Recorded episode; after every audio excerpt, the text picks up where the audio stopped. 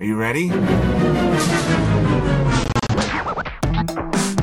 ¡Ya llegaron! ¡Fuchi! ¡Bácala! ¡Están de regreso! A lot of people were betting against it, but they've learned not to bet against us, I suspect. Los comentaristas menos influyentes de todo Internet. Que se porten bien porque hacen sufrir mucho a sus mamás.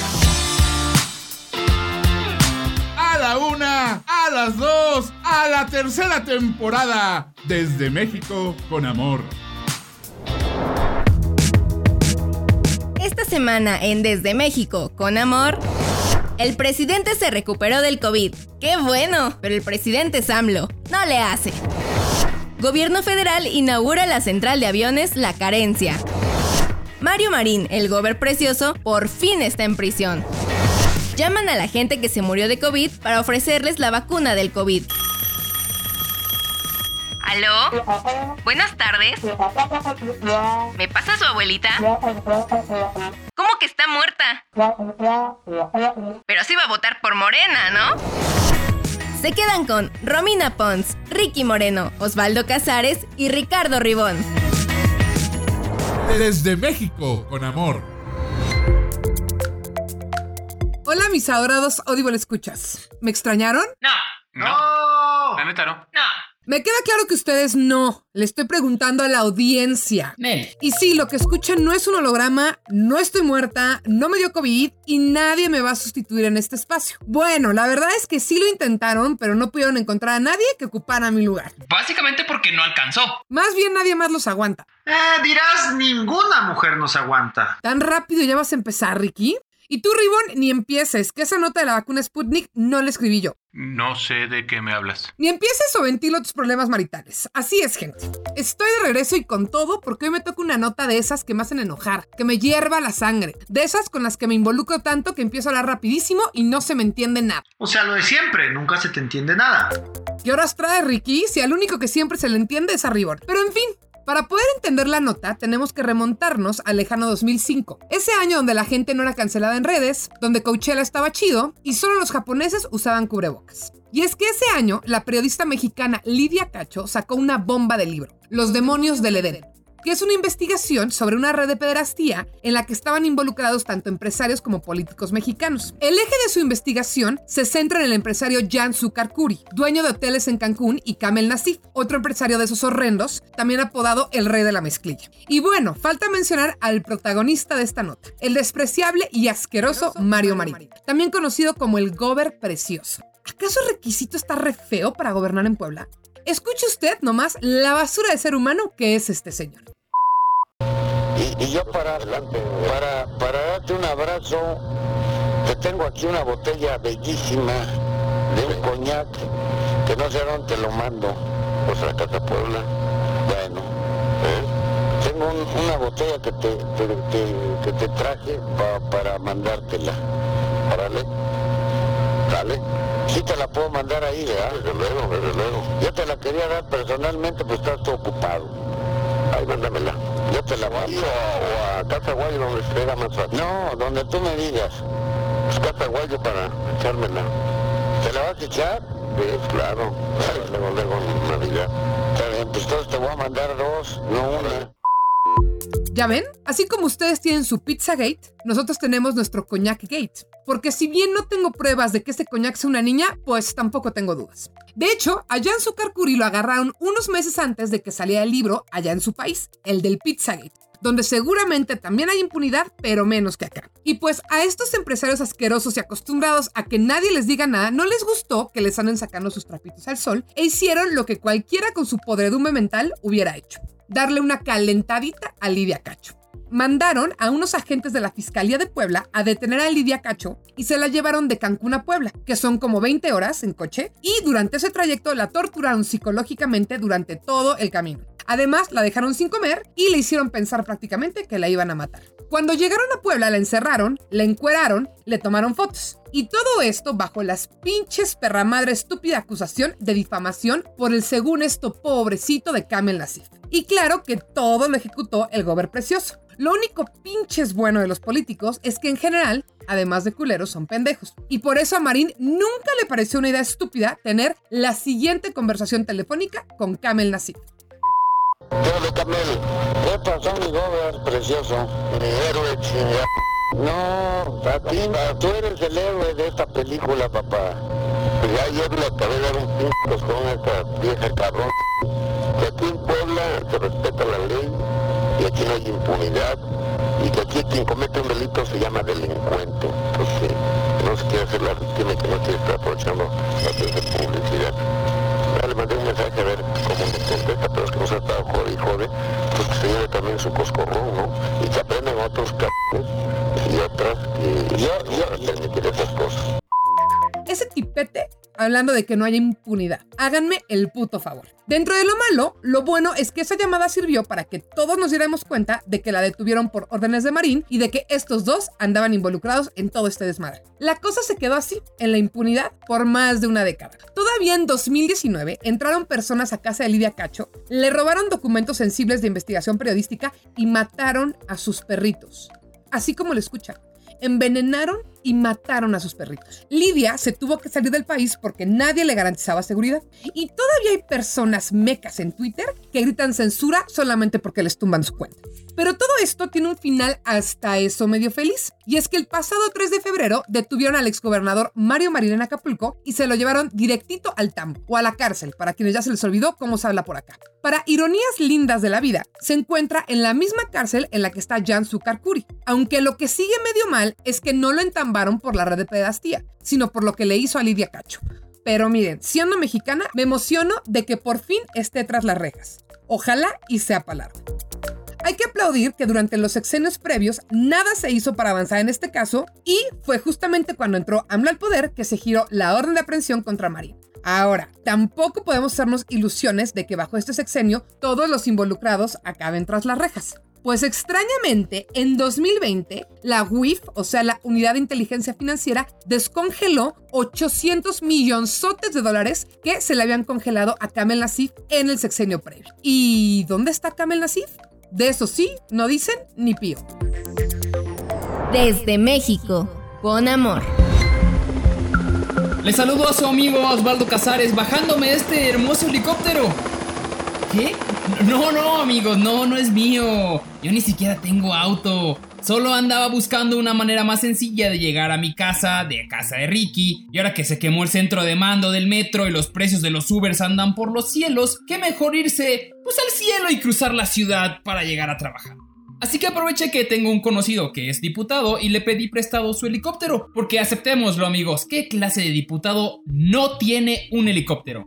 ¿No? ¿En su país nadie tiene? Pero, e, entonces, ¿cómo van a llegar de sus hogares a trabajar? En un auto como un simple mortal? No, señor. Lo primero que haces cuando eres diputado mexicano es comprarte un helicóptero y pagarle a las 5 personas que podrían acusarte de acoso. Entonces sí, bienvenido a San Lázaro, casa de la Cámara de Diputados. Ya teniendo eso, ya puedes irte la chamba sin tener que cruzar miradas con la chusma, qué asco. Esperen, ¿me están diciendo que en tu país su Congreso no tiene helipuerto? Vaya, vaya, México 1, otros paisuchos 0. Así es amigos, resulta que la Cámara de Diputados de nuestro país decidió que este 2021, en plena pandemia y crisis económica, es un excelente momento para darle una manita de gato al helipuerto. Miren, no me sorprendería si hubiera sido en el sexenio del PRI o del PAN. Estábamos acostumbrados que con ellos así eran las cosas. La diferencia está, como siempre lo decimos, en que Morena prometió que con ellos sería diferente, ya saben, que ellos no se parecían a los otros, a pesar de que todos venían de esos mismos partidos. Pero no importa, aunque un Congreso se supone que está compuesto por una diversidad de partidos, en México, cuando votaron por AMLO, también decidieron darle la mayoría en el Congreso y en el Senado. Y esa es la principal razón por la cual nuestro presidente puede hacer cualquier berrinche, porque sabe que las cámaras altas y bajas lo van a respaldar. Entonces, viniendo de la ideología de AMLO, donde la austeridad era una norma, donde estaban primero los pobres, de la consigna que se habían acabado los privilegios de la clase política, de ese mismo lugar se autorizaron 30 millones de pesos, aproximadamente 1.5 millones de dólares, no solamente para remodelar el helipuerto, sino para hacer un nuevo acceso para que no se cansen sus majestades. La remodelación incluye una instalación de puertas de acero en el acceso, una nueva cerca perimetral con dos puertas de acero en celosía hexagonal y un nuevo punto de control de acceso a la cámara, el cual incluye cuatro puertas de metal con visor, cámaras, dos niveles de construcción y una nueva caseta para el estacionamiento subterráneo. Se dice que está conectado también la baticueva, pero no tengo información exacta. Ustedes déjenme unos días. A esto le debemos sumar el rescate del edificio histórico de la antigua exgarita de San Lázaro, la cual se ubica frente al edificio legislativo, por otro millón de dólares. Y otra por la remodelación de la estructura del bajo puente con un costo de otro medio millón de dólares. Todo suena muy bonito, pero todo esto es en propiedad de San Lázaro, en el mismo lugar donde trabajan los diputados. Pero vamos, ¿Usted cree que podríamos usar mejor el dinero, no sé, en otras cosas? En vacunas. Mm, ¿Podría ser, no sé, medicamentos para el cáncer? ¡En un helicóptero para mí! Este es el México que nos tocó vivir. Uno lleno de contrastes, un donde se presumen que se bajan el sueldo, pero al mismo tiempo se regalan bonos cada trimestre equivalentes a todo lo que perdieron. Un país que está sufriendo la peor crisis en 100 años, pero con un helipuerto nuevecito. En un lugar diseñado para servir a los mexicanos. Al parecer solo sirve para servirse ellos con la cuchara grande. Recuerden, todos los políticos son iguales. Y ya me voy que tengo que entregar limpiecito este helicóptero. ¿Qué pasó, amigos? ¿Pasas por mí? Órale.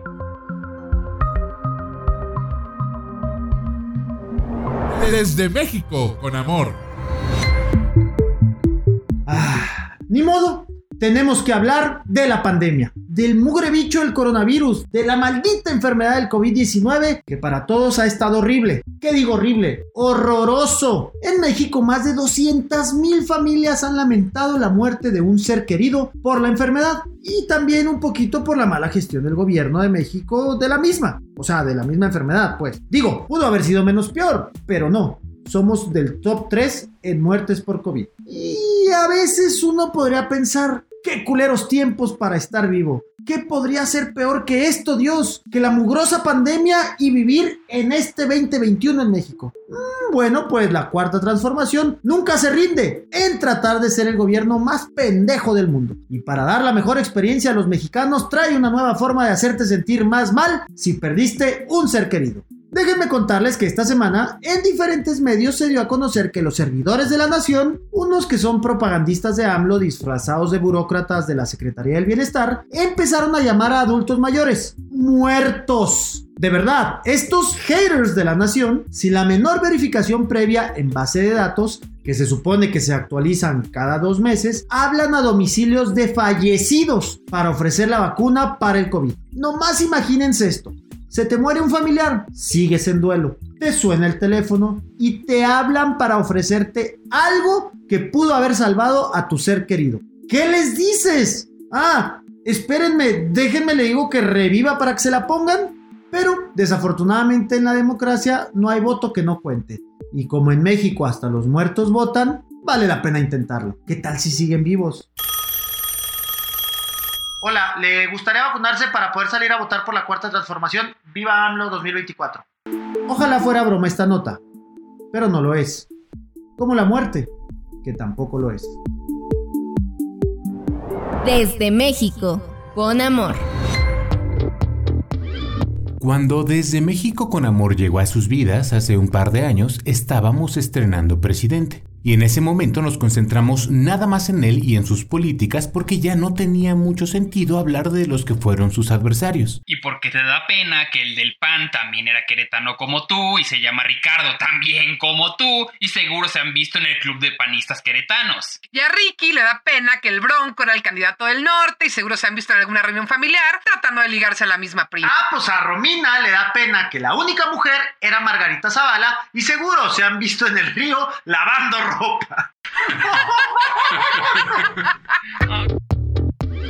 Mi nombre es Ricardo Ribón y justamente la nota de hoy trata sobre Margarita Zavala, una mujer con una carrera propia en la política mexicana, abogada, maestra, exdiputada, que haga lo que haga, nunca va a poder deslindarse del nombre de su marido. Dile algo, Romy, ¿para eso regresaste? Para permitir estas misoginias? Por medio de la presente quiero afirmar que ese no es un comentario machista. Entonces yo puedo hacer mi chiste de que qué se parecen las mujeres a las pelotas de frontón porque fíjate que... ¡Puta madre! Porque su marido es Felipe Calderón, el expresidente de México, el peor enemigo del presidente actual, el que inició la guerra contra las drogas, el del supuesto fraude electoral. Felipe Calderón, el que según los rumores toma de tal manera que hace que Ricky Moreno parezca un bebedor social. Y Margarita Zavala, su esposa, es una señora tan copetona y conservadora que hace que Ricky Moreno parezca una chica liberal. Y antes de seguir con la nota, los tengo que poner un poco en contexto.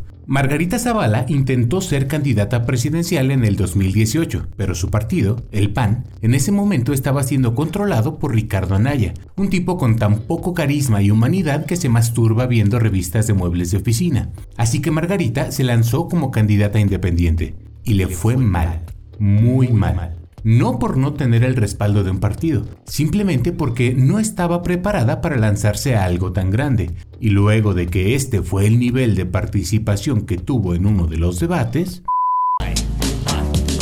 para defenderte del de defenderte de los políticos corruptos, cerrar el, el cerrar los los espacios a la corrupción es consolidar el sistema nacional anticorrupción se retiró de la contienda sin darle su apoyo a ninguno de los candidatos. Miren, por lo menos tenemos que reconocer que la señora supo irse con algo de dignidad, sabiendo que no tenía nada que hacer frente al electorado si lo más relevante de su carrera política era el marido, más tomando en cuenta quién era el marido. Luego de eso anunció que se retiraba de las filas del PAN y que iba a fundar su propio partido, al que decidió bautizar México Libre, cosa que intentó, pero la ley mexicana pide un mínimo de ciudadanos que apoyen un proyecto así para que proceda legalmente, con firmas, con documentos y francamente el entusiasmo por un partido nuevo con Margarita al frente fue menor que el entusiasmo de Osvaldo cada que le ofrecen un postre sin azúcar. Así que ese intento también fracasó. Lo cual nos lleva ahora sí a la nota de hoy. Resulta que vuelve Margarita arrepentida al PAN luego de no triunfar como independiente ni de poder juntar unas pocas miserables firmas para su movimiento. Y en el PAN, como si nada hubiera pasado, le ofrecieron una candidatura para diputada. Con todos los antecedentes que le acabo de dar, se comprende que la prensa se haya burlado de ella y considerara poco serio su compromiso político con el partido al que ya intentó derrotar dos veces. Uno de esos periodistas fue Carlos Loret de Mola, al que Andrés Manuel constantemente acusa de ser un periodista calderonista. Loret escribió una columna donde llamaba a Margarita una candidata impresentable. Le recordaba todo su pasado y la comparaba con el resto de los candidatos de otros partidos que probablemente en un país más sensato que México ni siquiera estarían en la boleta. Ya sabe, ya le hemos hablado de ellos. Candidatos como Hank Ron, Félix Salgado Macedonio, Paquita la del Barrio, candidatos que no están aportando nada a la democracia y claramente están ahí por motivos personales. Pero Margarita se enojó por la comparación y se nos viene el pleito en Twitter. Movilizó a sus redes para que atacaran a Loret. Aquí en México es muy común que en lugar de debatir la idea, los políticos ataquen al periodista. Mm, también que los maten, pero miren, empecemos poco a poco. Por el momento solo va una columna, ya veremos qué pasa después. El pleito Loret Zavala pasó completamente desapercibido para los montones de chairos morenistas a quienes de repente se les fue el internet y no se pudieron dar cuenta que dos personas que según su teoría conspiranoica son aliados estaban discutiendo, cosa que para mí es una de las partes más destacables de esta nota. Años de la izquierda mexicana acusando a Carlos Loret de tener vínculos con Felipe Calderón y ahora que lo critica, no saben qué decir. Y Margarita, pues bueno, es enfrentar a los delincuentes. Bueno, Ricardo se, se, equivoca en el sentido que no, no es falta con lo que tiene a su mano, con todos los instrumentos legales. No es un asunto que criminalicemos a los, a los pobres. Pues no solo utilizaría la policía. Para defenderte del de defenderte de los políticos corruptos, cerrar el, el cerrar los los espacios a la corrupción es consolidar el sistema nacional anticorrupción. Yo no capisco lo que dice, no capisca, pero bien capisco. ¿Eh? O también de los que más nos han indignado, y también de los que más nos han indignado. Una de las medidas que yo propondría y propongo, necesitamos la participación de todos. y, y ayudarnos de la sociedad civil.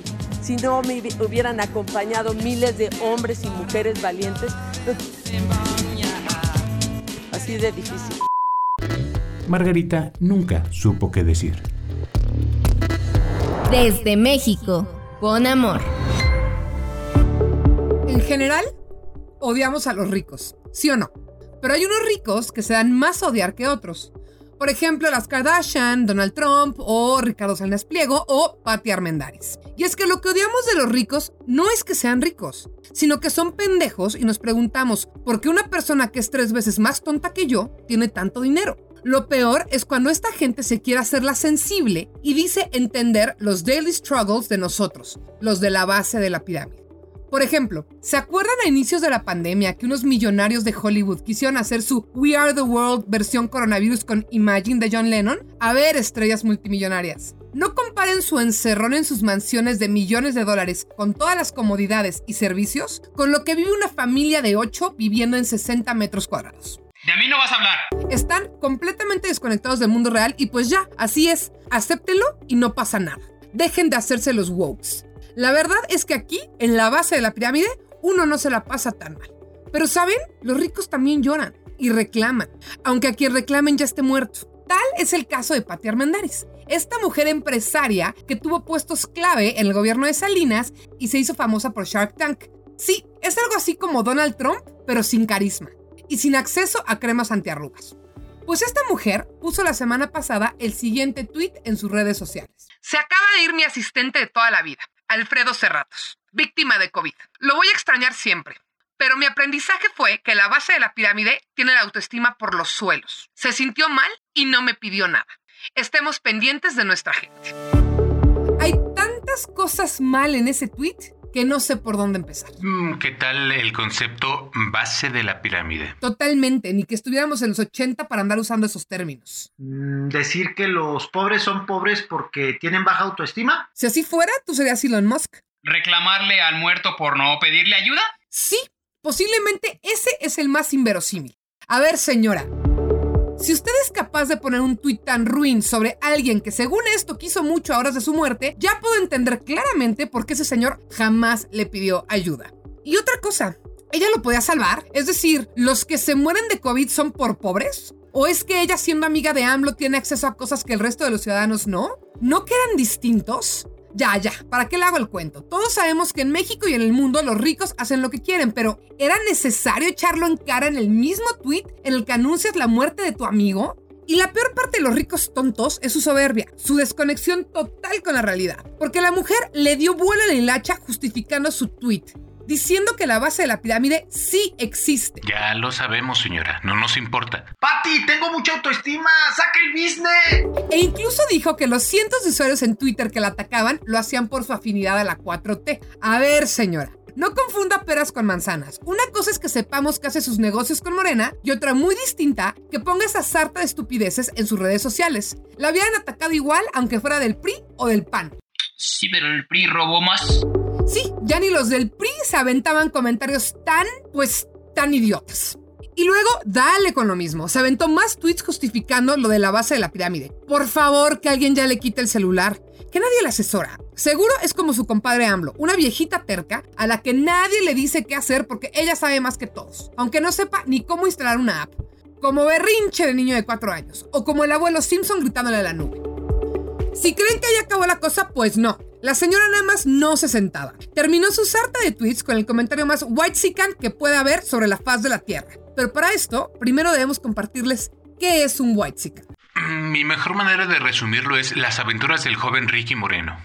¿Tengo que repetir Ricky también o puedo dar otra definición? Porque Ricky es una definición, no sé ustedes. Ahora, ahora, ¿yo qué? Ahí les va la imagen. Sale Patti Armendaris en una lanchita en la selva lacandona con unos chapanecos. Cual foto de National Geographic cuando descubrieron a los aborígenes africanos y pone lo siguiente. Mira lo que estaba yo haciendo mientras en secreto se moría Alfredo. Me fui a la selva a ver cómo les doy trabajo a los que la invaden para no invadirlos. A los que la invaden para no invadirlos. ¡Wow! La única teoría que se me ocurre es que en realidad Alfredo Cerratos era quien tuiteaba en su nombre, porque no hay manera de que sea esta mujer la que haya llevado el control de su cuenta todo este tiempo. Y es que no hay caso más perdido que el que no entiende que no entiende. Así que señora, por favor, ya siéntese, o duérmase, o alguien, por el amor de Dios, quítele el maldito celular. Desde México, con amor. Hola amigos, de nuevo su amigo Osvaldo siguiendo mi búsqueda por un mejor transporte en la Ciudad de México. Punto que en una de esas despertamos ya vacunados y ya podemos viajar, entonces tendremos que buscar pues mejores maneras para movernos. Por eso estoy ahora en el Aeropuerto Internacional Felipe Ángeles, también conocido como la Base Aérea Militar Santa Lucía o Santa Lucía para los cuates. Estoy aquí porque está por llegar en cualquier momento el presidente de la República Mexicana, Andrés Manuel López Obrador, para inaugurar la pista de aterrizaje del aeropuerto. Así como lo escuchan, se logró un nuevo aeropuerto y el presidente está viajando en un avión proveniente del otro aeropuerto, el Benito Juárez, hasta aquí, a Santa Lucía. Increíble amigos, increíble. Apenas lleva dos años en el poder y ya construyó el aeropuerto. Y no solo eso, según las palabras de nuestro presidente, es el aeropuerto en construcción más importante del mundo. ¡Wow! Sin duda, la 4T va amigos. El único problema es que creo que me perdí. Porque solo veo un montón de tierra acumulada, varillas, unos pañales sucios yo, no veo ninguna obra arquitectónica digna de ser la más importante del mundo. Debo, debo estar perdido, estoy seguro. no, Osvaldo, estás en el lugar correcto. No, Ribón, no puede ser. Aquí no hay nada. Lo más cercano a un aeropuerto es un toldo grande que parece como un granero con un letrero que dice no hay baños, traiga su propia cubeta. Estás en el lugar correcto, querido. Ese es el aeropuerto. No, no, no, no. Me están engañando, amigos. No puede ser. ¿Cómo van a inaugurar algo que todavía no construyen? Porque lo van a construir, ¿verdad? Ajá. Eh, ¿Recuerdas el megaproyecto del aeropuerto de Texcoco? Sí, claro. Bueno, hazte cuenta que si se hubieran robado un pedazo de los planos, si se les hubiera manchado de mole y con lo que se alcanza a ver, con eso van a construirlo. esperen, esperen. ¿Qué es eso que viene? ¿Es un pájaro? ¿Es un avión? Ah, no chinga. Sí, es un avión. Y uno de la Fuerza Aérea Mexicana. Uno de los chingones. ¿Será acaso? Sí, sí es. Se aproxima el presidente y... ¡Uf! Aterrizó. Creo. Porque solo veo una bola de polvo. No se habrá... No, ¿verdad? Porque podría haberle pasado... A ver, perdón. Ya se está despejando. ¡Uf! Sí, está bien. Aterrizó a toda madre el avionzote. Se van bajando y. ¡Ah, cabrón! ¡Vino puro picudote! Ahí en avión, sí, qué chido. Además de AMLO, se está bajando el presidente de la Suprema Corte de Justicia, el ministro Arturo Saldívar. También el presidente del Senado, Eduardo Ramírez de Morena, y la vicepresidenta de la Cámara de Diputados, Dolores Padierna, también de Morena. Y los está recibiendo nada más y nada menos que la crema y nata, el general Luis Crescencio Sandoval, el secretario de Defensa Nacional, el almirante José Rafael Ojeda, secretario de Marina, Marcelo Ebrard, titular de la Secretaría de Relaciones Exteriores, el gobernador del Estado de México, Alfredo del Mazos, y otra pipitilla de invitaduchos como la secretaria de Trabajo y la Sheinbaum, y otros ceros a la izquierda. AMLO está dando unas palabras diciendo que el transcurso del aeropuerto Benito Juárez y Santa Lucía es de 20 minutos, lo cual no suena mucho, pero luego recordamos que son 20 minutos en avión. Porque sí amigos, Santa Lucía está muy lejos de la Ciudad de México. Por algo está el gobernador del Estado de México, que no es lo mismo que la CDMX. Es otro estado. ¿Vas en Uber a Santa Lucía? Creo que te sale más barato el avión que ese Uber, amigo. Pero hey, no se preocupen, el presidente explicó que habría un tren que conecte a ambos puntos, además de que trabajan en 10 frentes para la conexión vial. ¿No les gustaría, no sé, primero construir este aeropuerto?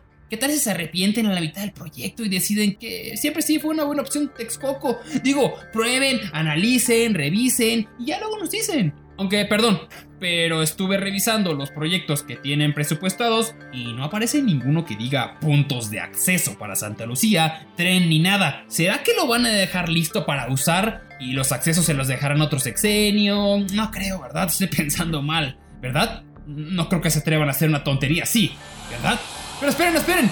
¿Es, es otro avión que está aterrizando? ¡Wow! ¿Quién será? ¿Joe Biden? No, esperen. Es un avión comercial de la marca Viva Aerobús y está aterrizando en el aeropuerto de Santa Lucía. Es un milagro. No sé dónde van a bajar a la gente porque no hay ni sala de espera, pero bueno, bienvenidos amigos a Santa Lucía. Los recibimos con los brazos abiertos. Esperen, ¿por qué no se baja a nadie? ¿Los tienen secuestrados? ¿Cómo que no hay nadie? ¿Fue una demostración? Ah, mira, yo nunca había visto un avión aterrizar. Normalmente nos dan un paracaídas y nos preguntan a qué altura de la ciudad nos tiran. Siempre funciona. Pero bueno, ya tiene los permisos internacionales para poder hacer operaciones en este aeropuerto, ¿cierto? ¿Que por qué me apresuro? Porque estamos en la inauguración del aeropuerto de Santa Lucía. Ah, perdón, inauguración de la pista. Eso tiene más sentido. Pero que no esa pista ya existía cuando era una base aérea del ejército. Pues ¿qué hicieron? ¿Pintaron unas líneas y ya?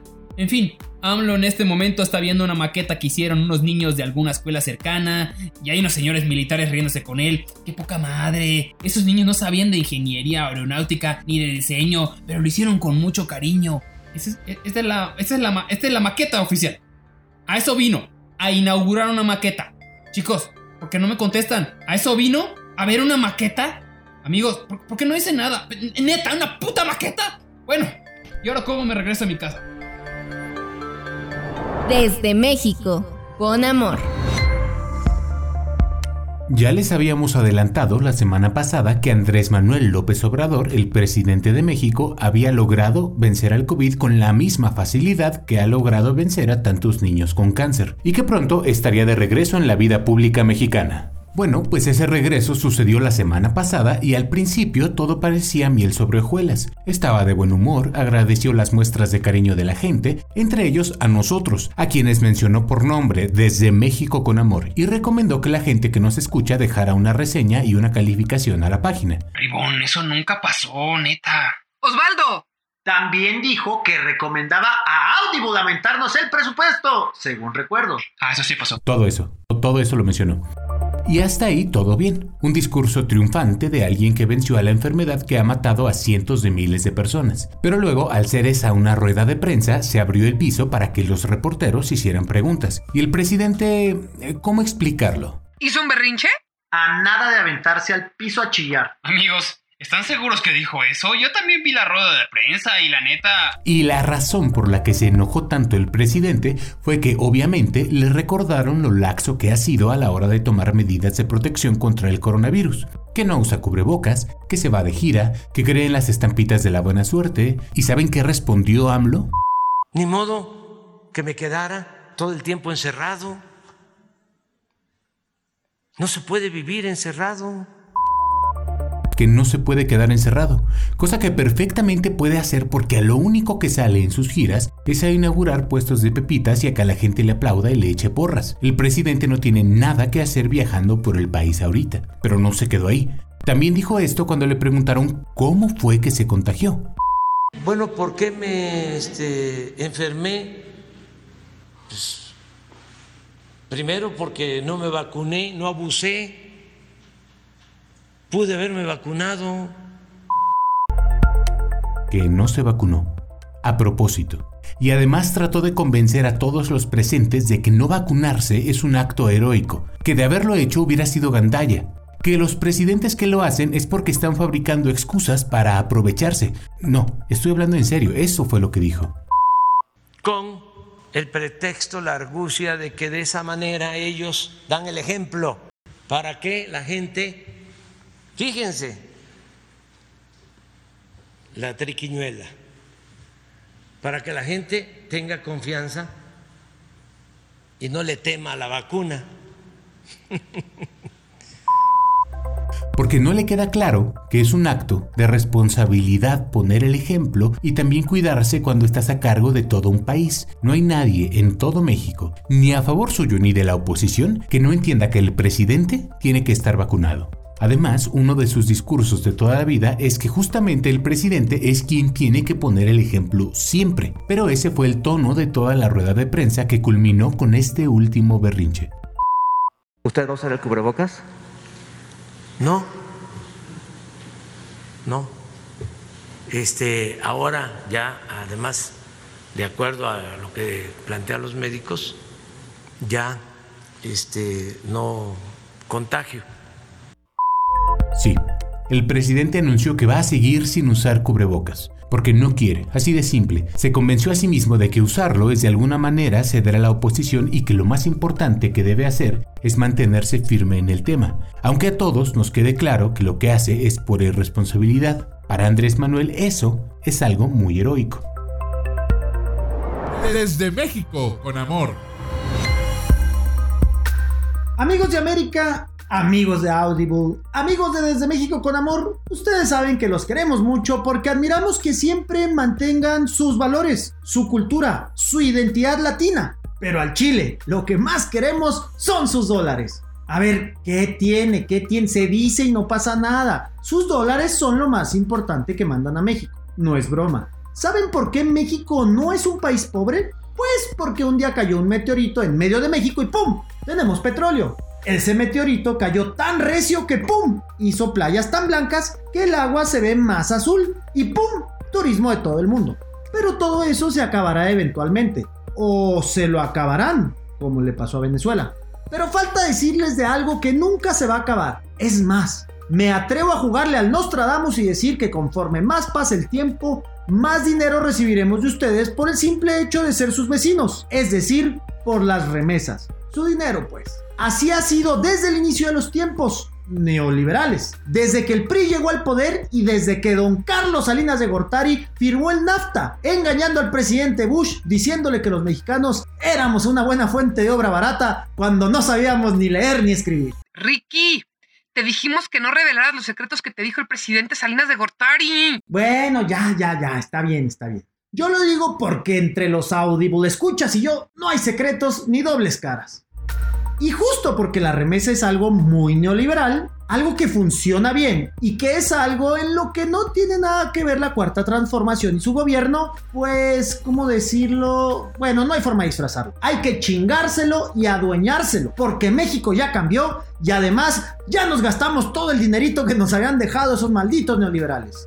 Les platico todo esto porque esta semana la Secretaría de Hacienda a través del secretario Arturo Herrera presentó un plan para que el gobierno de AMLO se meta por fin en el negocio de las remesas. Y es que el negocio de las remesas no es nada chico. ¿Cuál chico? Al contrario, está bien grandote, doña Gaby. Ya que durante el 2020, con todo y la pandemia del COVID-19, las remesas crecieron 11.4% para llegar al récord de 40 mil millones de dólares. 40 mil millones de dólares. Ah, caray, son casi tres trenes mayas o casi cinco refinerías de dos bocas. Ya me expliqué por qué AMLO le urge entrar a este negocio. Bueno, pues el secretario de Hacienda hizo su tarea y encontró la manera de que el gobierno federal le clave el dientecito a las remesas. ¿Cómo lo harán? Ah, pues bien fácil. Con el Banco del Bienestar, un banco del gobierno con el cual los migrantes que estén allá en los Estados Unidos podrán tener una Cuenta Express con la cual les darán una tarjeta física que será aceptada en México y en Estados Unidos. La Secretaría de Hacienda explicó que una remesa promedio enviada de allá para acá son de 300 dólares. Ahora, con estas cuentas del gobierno, los que reciben el dinero podrán recibir casi 5 dólares más por esos 300 dólares, lo cual está bien, muy bien de hecho. Pero no se les hace raro, digo, no es por meter cizaña, no se les hace raro que de repente AMLO, quiere ayudar a los migrantes y justo cuando necesita dinero para todos sus megaproyectos? A ver, digo, pon tú. Imagínense que de esos 40 mil millones de dólares logren captar no más 15 mil millones, menos del 50%. Imagínense abrir una línea de crédito y apalancar ese dinero. Son 15 mil millones de dólares. Porque ese dinero, esos 15 mil millones de dólares, nunca falla y nunca fallará. Pero ¿qué me hacen caso? Yo solo soy un cerdo capitalista y la cuarta transformación es diferente. Es diferente, ¿verdad? Desde México, con amor. Pues bueno, eso es todo por hoy y como les había dicho, no me morí, no me dio COVID, pero ustedes cuídense y usen cubrebocas. Me despido primero el burro, yo Romina Pons y por ahí anda Osvaldo Casares. Nos vemos la próxima semana. Ricardo Ribón. Eh, felicidades por tu resurrección, Romy. Ricky Moreno. Oye, Ribón, ya me confirmó la otra morra. ¿Qué hacemos? Y mientras pueda voy a seguir aquí, aunque estos niños no quieran. Nos escuchamos la próxima semana y les mandamos un beso desde México con mucho, mucho amor. Desde México con amor. Producción de audio, Uriel Islas. Productor ejecutivo, Manny Mirabete. Esto fue una producción original de Máquina 501 para el mundo. De nada, mundo.